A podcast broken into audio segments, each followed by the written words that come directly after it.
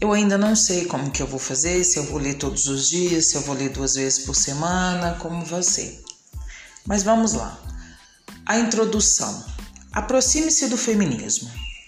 Em todos os lugares onde vou, com orgulho digo ao pessoal interessado em saber quem sou e o que faço.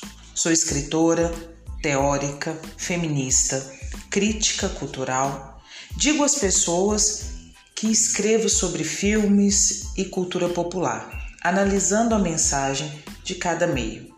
A maioria das pessoas acha isso emocionante e quer saber mais. Todo mundo vai ao cinema, assiste a televisão, folheia revistas. Todo mundo tem pensamento sobre as mensagens que recebe, sobre as imagens que vê. É fácil para o público diverso que encontro entender o que faço como uma crítica cultural e compreender minha paixão por escrever.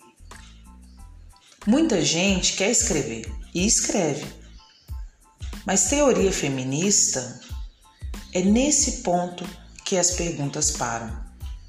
A tendência é ouvir tudo sobre a maldade do feminismo e as feministas más. Elas odeiam os homens, elas querem ir contra a natureza e Deus. Todas elas são lésbicas. Elas são estão roubando os empregos e tornando difícil a vida de homens brancos que não têm a menor chance. Quando pergunto a esse mesmo pessoal sobre os livros e as revistas feministas que leem, quando pergunto às quais palestras feministas assistiram, respondem contando que tudo o que sabem sobre o feminismo entrou na vida deles por terceiros que realmente nunca se aproximaram o suficiente do movimento feminista para saber o que de fato acontece e sobre o que é de verdade. Na maioria das vezes, pensa que feminismo se trata de um banho de mulheres bravas que querem ser iguais aos homens. Essas pessoas nem pensam que feminismo tem a ver com direitos. É sobre mulheres adquirirem direitos iguais. Quando falo do feminismo que, que conheço, bem, bem de perto e com intimidade, escutam com vontade. Mas, quando nossa conversa termina, logo dizem que sou diferente, não como as feministas de verdade, que odeiam homens, que são bravas.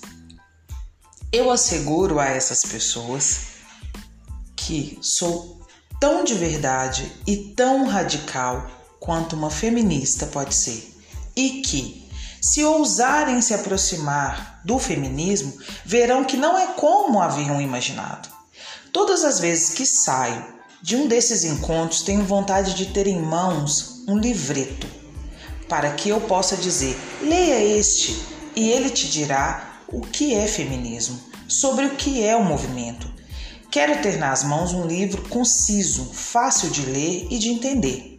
Não um livro longo, não um livro grosso, com jargão e linguagens acadêmicas difíceis de compreender, mas um livro de direito e claro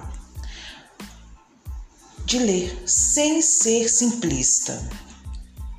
Desde o momento em que pensamentos políticos e práticas feministas mudaram a minha vida, quis ter esse livro. Tive vontade de entregá-lo ao pessoal que amo, para que entendam melhor essa causa, essas políticas feministas, na quais acredito profundamente e que é a base da minha vida política.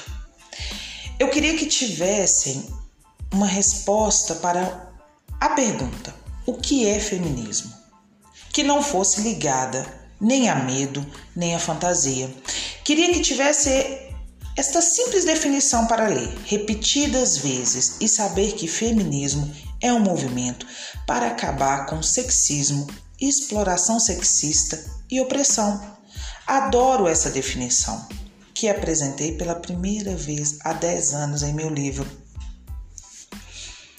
Adoro porque afirmar de maneira muito clara que o movimento tem a ver com ser anti-homem deixa claro que o problema é o sexismo.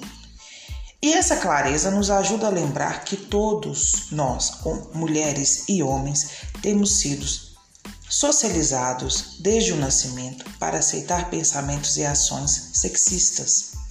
Como consequências, mulheres pode ser tão sexista quanto os homens. Isso não desculpa ou justifica a denominação masculina.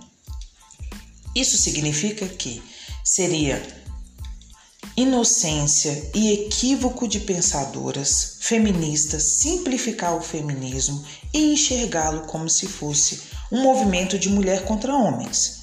Para acabar com o patriarcado, outra maneira de nomear o sexismo institucionalizado, precisamos deixar claro que todos nós participamos e disseminamos do sexismo, até mudarmos a consciência e o coração, até desapegarmos de pensamentos e ações sexistas e substituí-los por pensamentos e ações feministas.